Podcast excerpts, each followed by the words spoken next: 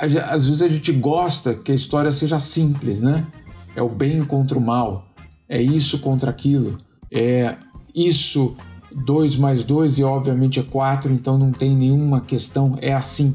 Quando na maioria das vezes a área cinzenta é muito maior do que a própria preto e branco. E o meu desafio é mostrar que essa área cinzenta complexa, muitas vezes contraditória, é muito maior do que essa história simples do bem contra o mal.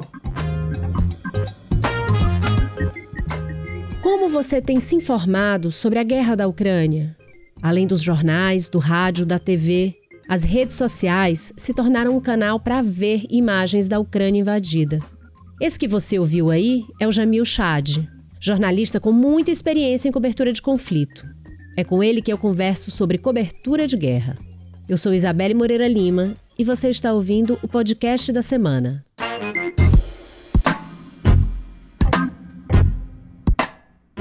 Como fazer uma cobertura de guerra justa, sem cair na facilidade do sensacionalismo e se protegendo de notícias plantadas?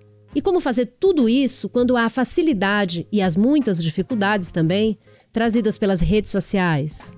A guerra que acontece agora na Ucrânia tem suas especificidades. A cobertura jornalística acontece ao mesmo tempo que civis mostram imagens quentes em suas redes sociais pessoais.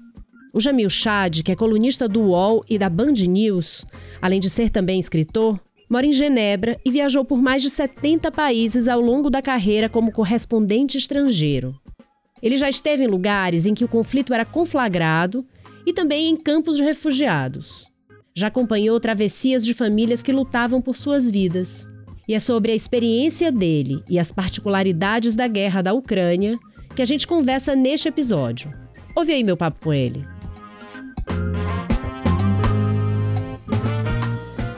Jamil, você escreveu uma carta ao deputado Arthur Duval em que você relata histórias muito, muito tristes de diferentes coberturas de guerra que você fez.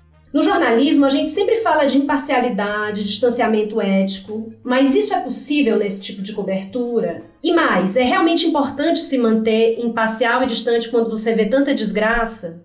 É, a busca pela informação, ela não pode ser de fato contaminada. Eu, em nenhum momento da carta, por exemplo, eu digo se aquelas pessoas eram pró ou contra quem estava atacando, porque isso não interessa, no fundo. Elas eram vítimas. Então, as vítimas, elas são vítimas, ponto. Elas podem ter uma ideologia, elas podem ter um lado, é, mas elas sofrem. E o que eu tentei mostrar ali, mas também nas reportagens que levaram esses lo locais, é que, independente de que lado você estiver numa guerra, a população civil sofre. Então, tirar, por exemplo, a camada, eu diria, ideológica de uma cobertura, ou a camada maniqueísta da cobertura. E é transformar, na verdade, a, aqueles relatos no que eles são: é, pessoas que sofrem. Então, é, é possível fazer uma cobertura isenta? É, sempre que você vai além da narrativa e do discurso. E aí, por que, que eu retiro, por exemplo, de que lado elas estavam na guerra? Porque se eu já falar elas apoiavam o governo X, você já de antemão leria aquela história com uma outra visão. Não, ah, mas elas são pró-Putin. Ah, mas elas são pró é, governo do Darfur. Ou elas são pró alguma coisa. Quando na verdade elas são todas são vítimas. Então, apresentar uma, uma questão de, de crise humanitária depende do qual é o teu objetivo. Se o teu objetivo é construir uma narrativa para fortalecer um lado, né? então, por exemplo, eu dizer que existiam 10 mulheres grávidas numa, numa maternidade que foi atacada e esse ataque foi feito pela Rússia e que aquelas então aquelas grávidas elas são vítimas da Rússia. Eu posso contar isso e claro, isso também é verdade, mas eu também posso contar o que de fato aconteceu dentro da maternidade. E independente de quem atacou, você tem ali um sofrimento, claro. Então, há como há como fazer essa superar esse o maniqueísmo da guerra? Tem. Sempre que você olha para aquele entrevistado como ser humano. Né? Isso não significa abandonar o que de fato a política é, que está por trás da, ou por cima de toda a guerra, mas existe essa possibilidade. E diante desse, desse sofrimento, tem como ficar distante? Eu não consegui. Eu não consegui nenhuma vez. Não é que eu fui lá e resgatei a pessoa. Não é isso. É, não é que eu fui lá e, me, e, e troquei meu chapéu de jornalista por um chapéu de trabalhador humanitário. Não, não é isso tampouco. É, não é a nossa função.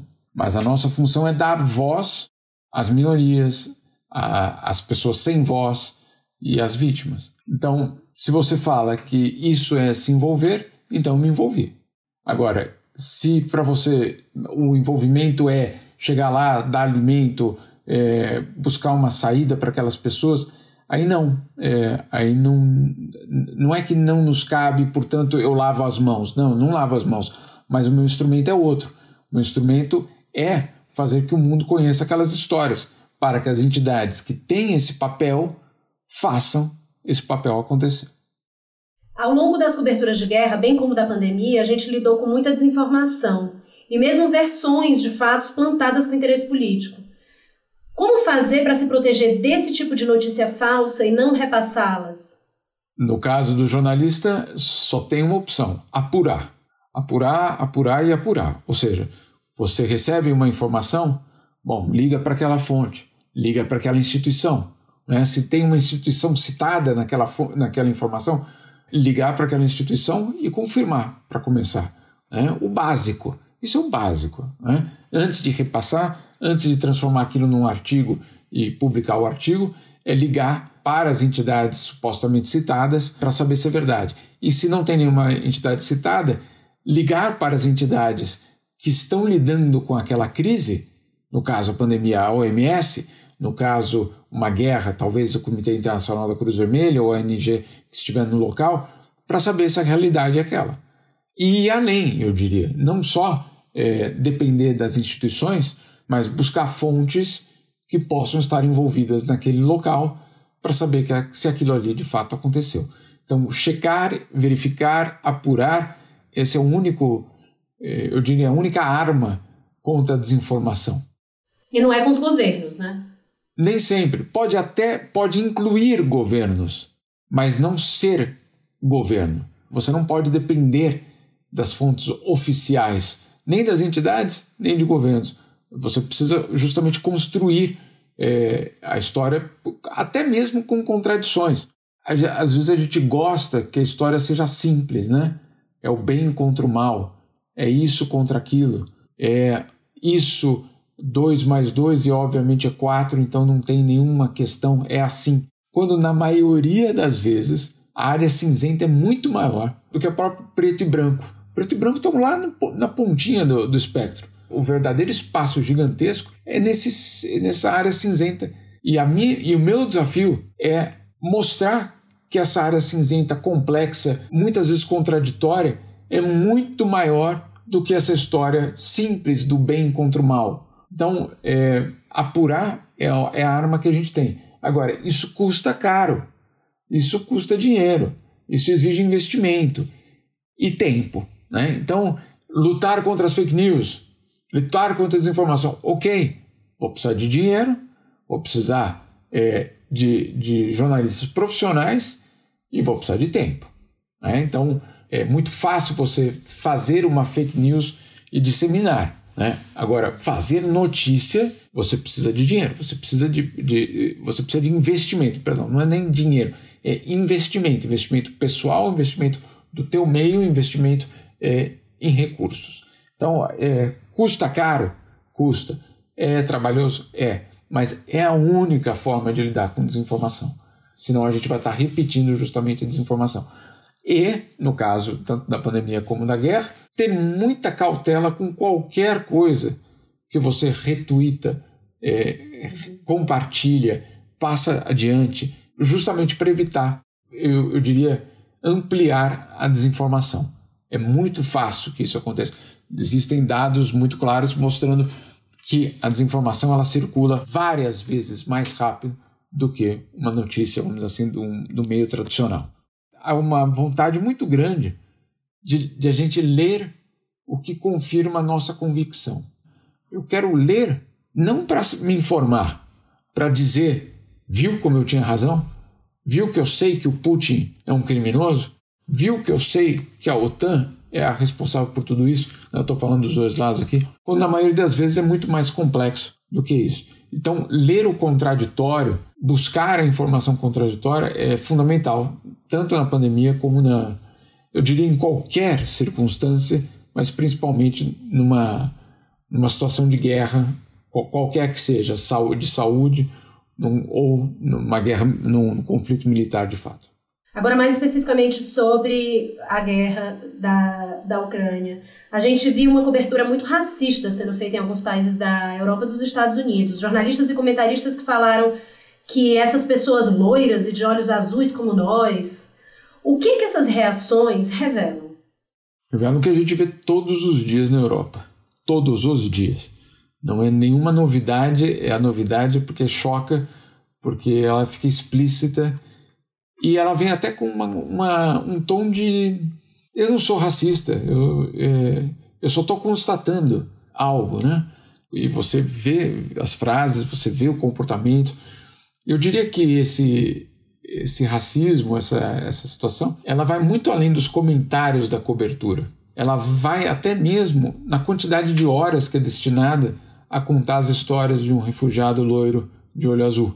E quantas horas é destinada naquele mesmo canal é, para contar a história de um refugiado que está lá do outro lado do mundo.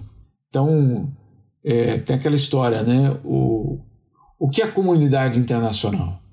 É o teu bairro, né? Porque um pouco mais para lá, aí já fica longe da gente. Então, tem algumas coisas dessa, dessa situação que, que são compreensíveis. Por que, que eu digo compreensíveis? Porque quando você olha na televisão, olha uma foto e você vê a tua imagem, uma pessoa que é exatamente a tua cara, com os teus princípios, supostamente com os teus princípios, com a tua mesma religião, com a tua mesma cultura, sofrendo, você se abala. É, e é normal, porque a primeira reação seria, poderia ser eu ali. Então, ok, tem esse, lado que eu acho que não é, não é para a gente justificar, mas para entender. Agora, é justamente por, por isso ser relativamente natural que cabe à imprensa mostrar que aquele africano, aquele asiático, aquele centro-americano é, refugiado, é, é, sofrido, ele também é a tua imagem, mesmo que ele tenha outra cor, mesmo que ele tenha outra religião, porque é a imagem da humanidade em sofrimento. Agora, é difícil fazer isso? Claro que é. Por que, que uma crise na Guatemala vai me exigir é, na França a mesma atenção de um ucraniano? Verdade? Por que, que é, um etíope vai exigir, vai gerar a mesma empatia? A gente só vai conseguir isso se a gente conseguir que as reportagens tenham um ponto fundamental, que é mostrar que, é, que essa é a situação, é a condição humana. E eu vou, eu vou além, não é só a questão da imprensa. Eu estava falando com o Acnur outro dia, com o Alto Comissariado da ONU para Refugiados, e eles, de uma certa forma, satisfeitos e aliviados, porque eles nunca tinham visto tanta solidariedade em termos de dinheiro. Estavam recebendo muitas doações. Ótimo, espetacular, porque os ucranianos merecem, certamente, não tem nenhuma dúvida. Mas aí essa, essa situação era complementada com uma, uma constatação, né? Que coisa, né? E as outras crises? Por que, que elas nunca geraram isso né, nessa dimensão? Os sírios não merecem, né? Os sírios ficam na fronteira da Hungria, fechados numa, em gaiolas. Por que, que os ucranianos podem passar? Né? Então, essas são perguntas que são super incômodas, porque elas obviamente revelam que existem dois pesos, duas medidas. Porque uns têm mais direito que outros. Porque uns geram mais.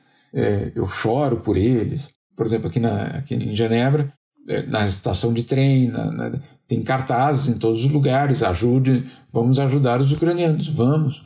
Mas eu não vi esses cartazes com os sírios, eu não vi esses cartazes com os afegãos, eu não vi esses cartazes com o pessoal da Somália, eu não vi esses cartazes com, a, com o Sudão. Onde que estavam esses cartazes? Não uhum. tinha. Então, o, o, pacote ele não é só imprensa, é, é, ele é mais amplo.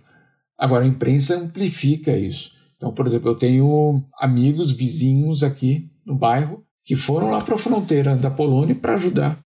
E, espetáculo. e não são pessoas más, não é isso.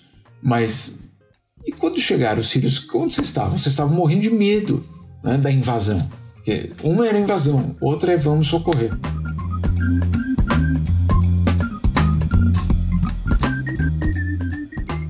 A gente tem visto também uma cobertura paralela feita pelas pessoas que estão vivendo a experiência da guerra, as próprias vítimas civis. Muitos ucranianos, desde o primeiro ataque, têm feito vídeos e postado nas redes sociais, mostrando a destruição, mostrando armas.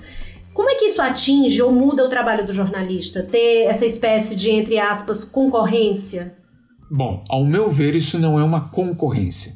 Pelo seguinte, aquela pessoa que filmou, que estava na rua, que pegou aquela imagem, que viu aquela realidade, ele faz parte da história, mas ela não é a história completa, porque aquela pessoa não tem a função, eu diria, e nem o treinamento para dizer, ok, agora com essa informação eu vou ligar para o Ministério da Defesa para saber o que ela quer dizer.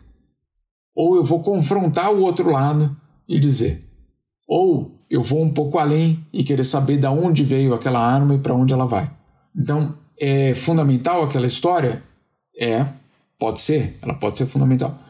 É, mas ela não é a história completa. Para você fazer a história completa, você precisa do jornalista profissional. Eu, eu vejo como complementar, não como concorrência.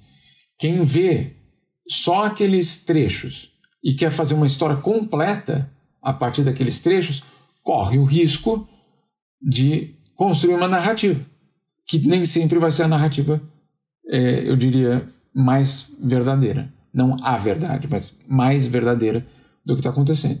Porque você vai sempre poder encontrar um trecho de um vídeo contradizendo ou fazendo algo é, diferente. Eu dou um exemplo que do futebol, eu sei que não tem nada a ver, mas o jogo tem 90 minutos. Né? Eu posso fazer uma edição dos 90 minutos só com os passes errados do meu time. Né? Eu posso fazer, é fácil, inclusive. Eu posso mostrar. Olha que porcaria de time eu tenho. Eu vou editar, vou fazer só os passes errados. E eu não vou contar quanto foi o jogo. É isso. Né? Você, você filma trechos, você filma parcelas da história que são verdadeiras, são.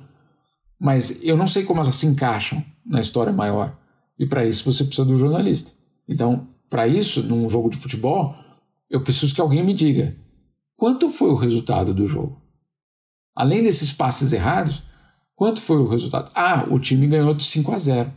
E teve muito passe errado, porque o time ficou com 80% de posse de bola para ele. Ah, então a história é outra. É, a história é outra. Né? Então, o perigo de a gente transformar aqueles aqueles flashes de imagens na história inteira.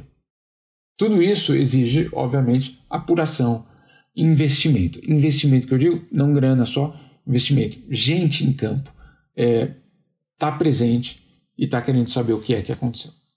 No seu Twitter, você lista quatro Copas, dois Papas, 70 países. Quantas guerras você já cobriu e como a cobertura da guerra da Ucrânia tem sido diferente para você dessas outras? sinceramente, eu não, não contei o número de guerras, porque na maioria dessas, dessas situações são guerras congeladas ou conflitos de baixa intensidade, é, ou, por exemplo, no, no, no, caso do Quênia, eu fui ao, ao, aos campos de refugiados que recebiam as pessoas da guerra na Somália.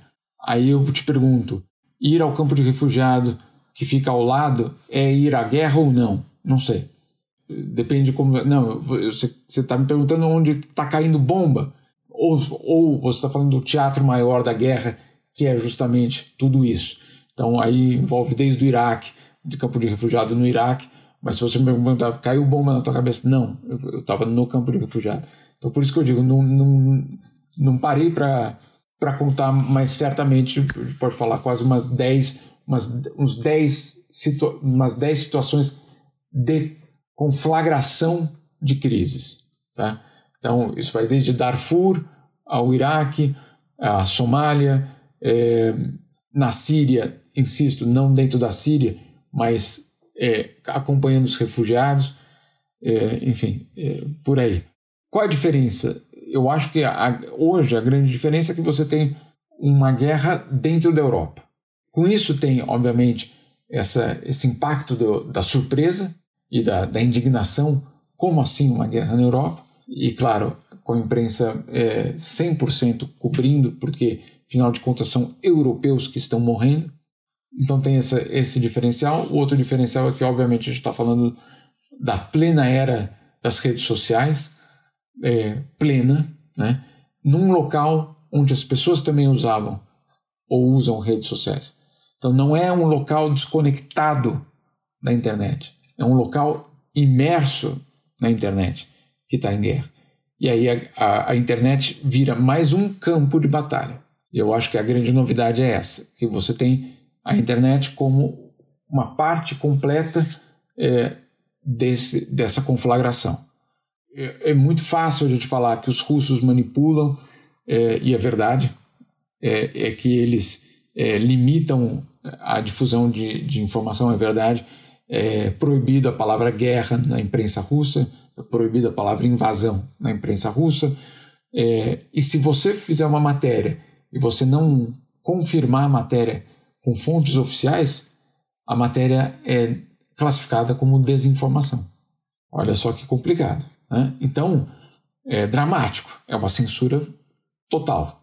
Ao mesmo tempo, você tem mais de 12 mil pessoas detidas na Rússia por protestar contra a guerra. Então, não dá para dizer que do lado russo está tudo bem. Longe disso. Absolutamente longe disso. E do outro lado, eu acho que a gente tem uma incapacidade no Ocidente de entender o que está em jogo para o outro lado.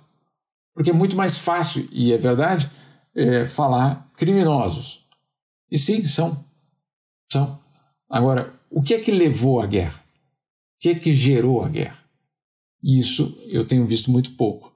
Agora, voltando com a especificidade dessa guerra, eu acho imersão completa é, na, era da inter... na era das redes sociais e a, e a amplificação da desinformação.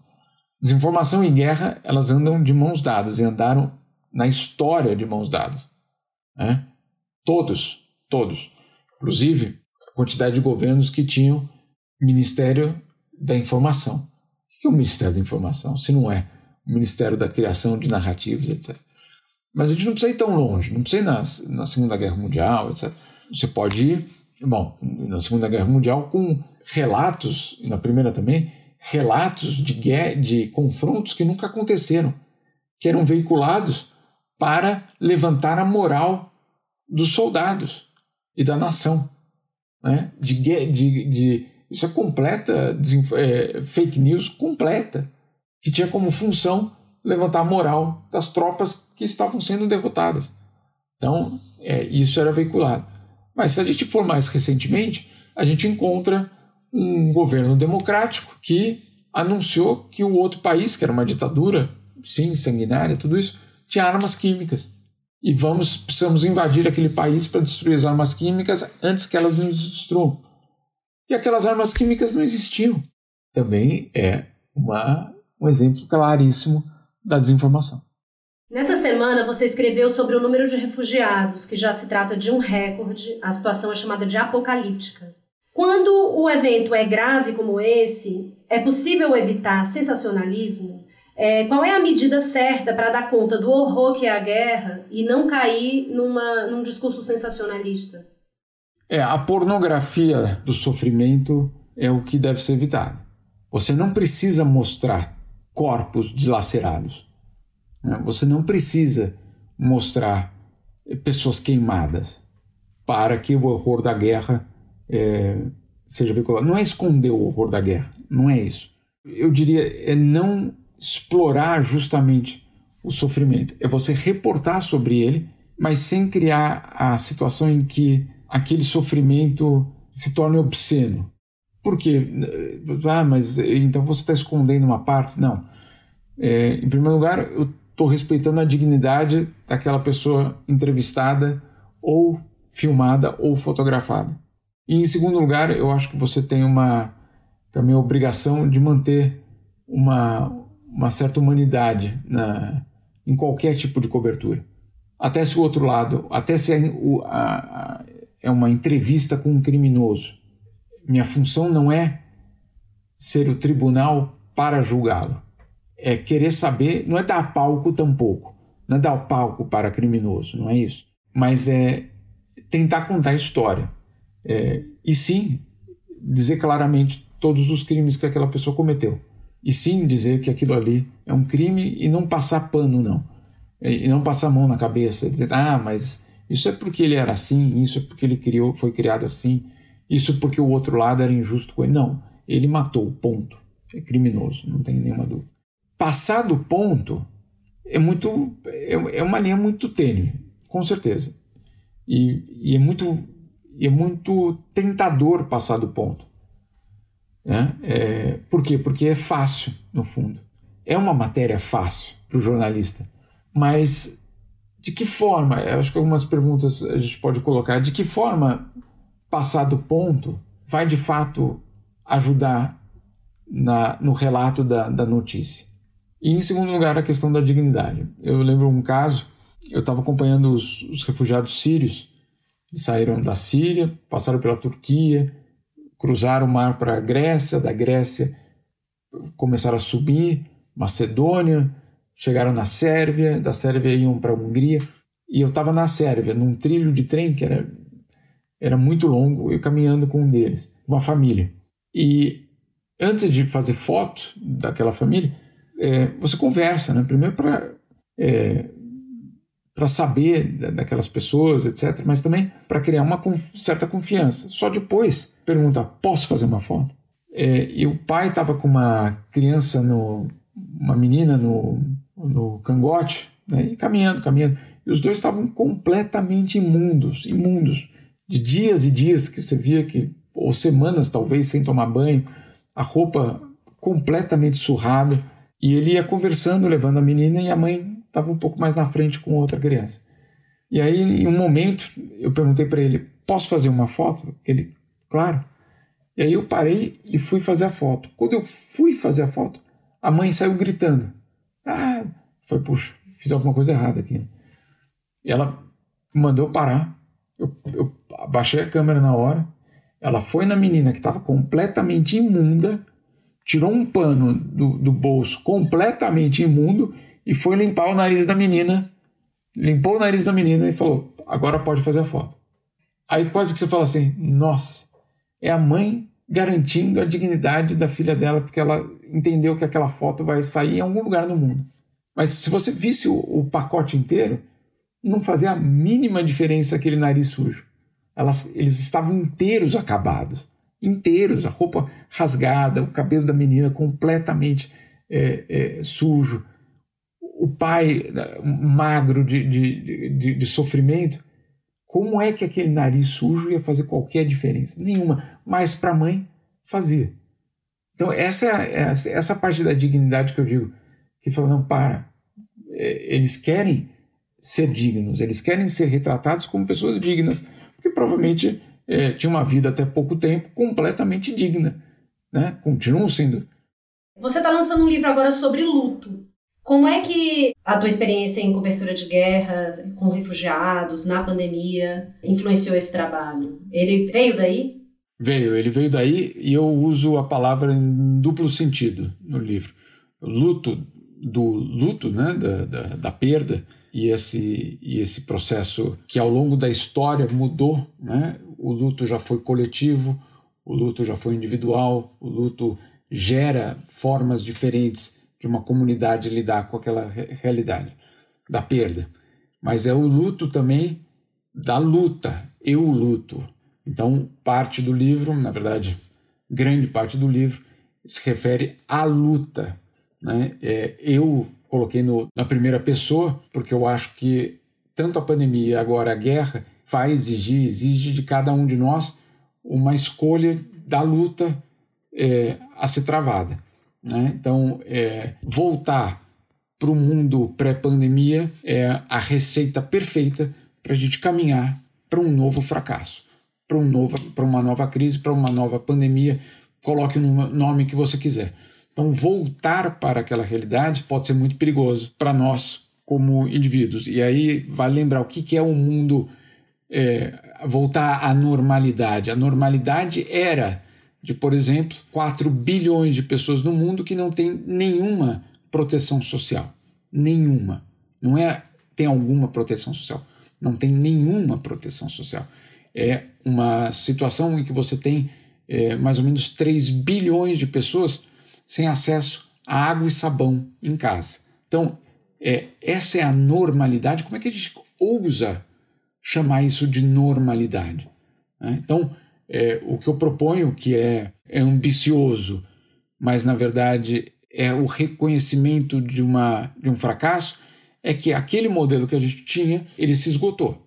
Então, a pandemia e agora a guerra, é curioso porque o livro não fala da guerra, obviamente não deu tempo, é, mas é um pacote que é um momento transformador é, da nossa história. Do, esses dois fenômenos que aconteceram, dois anos de pandemia e agora uma guerra que começa e que nós não sabemos exatamente como ela vai terminar. Isso tudo põe um grande ponto de interrogação naquela questão da inevitabilidade. Não, o progresso vai sempre na mesma direção. Existe uma fatalidade democrática, fatalidade no sentido é obviamente a vitória da democracia. Não, se a gente não lutar por ela, não vai ser. Então, eh, o livro ele, ele se propõe a fazer essas perguntas, a tentar tirar algum tipo de lição da pandemia e desse momento. Agora, não é um livro sobre a pandemia, não é um livro sobre o vírus, não é um livro sobre o coronavírus, etc. Não, é sobre o que está em jogo nessa, nessa reconstrução do mundo pós-pandêmico. Se você quer ler mais sobre cobertura de guerra, eu te convido a ir ao site da Gama e ler a semana Como Falar de Guerra. Tem uma entrevista com o historiador canadense Ian Garner, que é especialista em comunicação de guerra russa. Tem uma análise feita por especialistas em imagem das fotografias de guerra e ainda uma reportagem que fala sobre as redes sociais como fonte de informação. Se você gostou deste podcast, eu te recomendo ouvir outros episódios. A gente já entrevistou muita gente interessante. Você pode ouvir o papo com a psicóloga Ana Cláudia Bortolozzi sobre os direitos sexuais e reprodutivos das mulheres com deficiência. A gente falou também com a Tabata Abreu sobre planejamento financeiro e com o pesquisador Renato Nogueira sobre relacionamentos. No Spotify e no site da Gama, você pode ouvir o podcast da semana.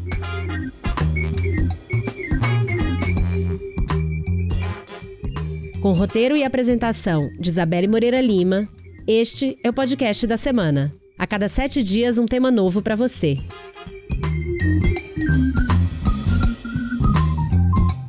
A edição de som é do Roberto Soares. Até semana que vem!